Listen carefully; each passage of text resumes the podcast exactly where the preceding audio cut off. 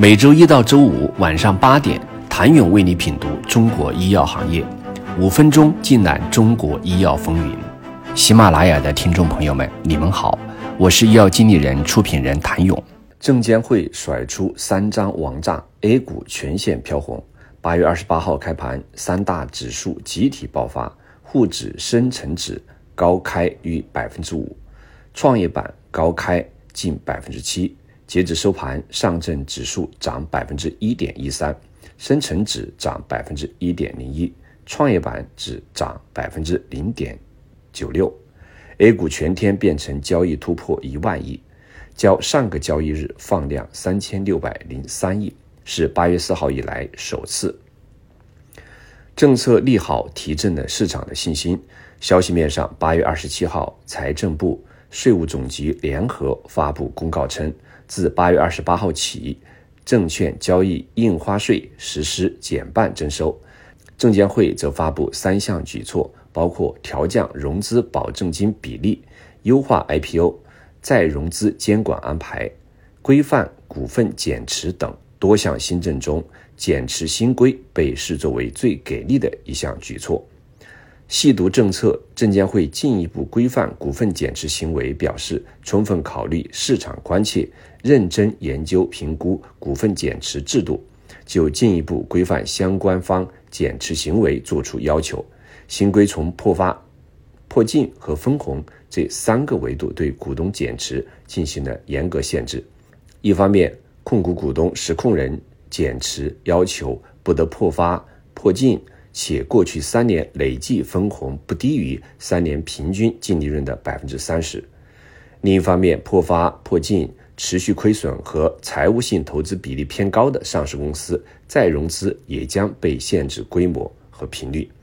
但在 A 股的一片掌声中，近两百家生物医药企业正承受着这份限制减持三件套的巨大压力中。破发、破净和分红这三个维度对股东减持进行了严格限制，被看作是这次证监会三大政策中力度最大的。减持与分红挂钩是 A 股市场的第一次，监管开始严控无序减持，尤其是吃相超级难看的减持。生物医药几乎是被限减持比例最高的行业之一。据国盛证券统计，截止八月二十七号，A 股上市生物医药企业中，共有一百零六家正处于破发、破净，则有九家；近三年未进行现金分红的九十七家；近三年累计现金分红小于近三年年均净利润百分之三十的，共有五十九家。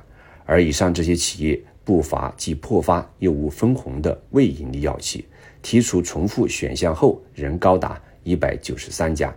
对于以第五套标准上市的未盈利药企而言，可以说是监管的当头棒。梳理 A 股上市药企，纵使是如今的创新一哥百济，也未能幸免。自科创板设立以来，共有四十七家企业通过第五套标准 IPO，其中二十一家最终成功上市。根据二零二二年财报数据来看，其中实现盈利的仅有五家，其余十六家仍呈亏损状态。逃离限制减持新规红线，或成为未来一段时间内这近两百家药企的药物。有投资人几乎已有产品上市的未盈利药企，到了必须重视商业化的时候了。能不能运转起来，实现正向的现金流，这是已经上市的生物科技公司未来扎实做下去的。无论是坚持自建商业化团队，还是放下矜持和傲慢，选择与大型药企或者跨国公司合作，能把产品卖好才是竞争力。A 股报了 IPO 更难了，为盈利生物科技怎么办？请你明天接着收听。谢谢您的收听。想了解更多最新鲜的行业资讯、市场动态、政策分析，请扫描二维码或添加医药经理人微信公众号“医药经理人”。医药行业的新闻与资源中心，我是谭勇，明天见。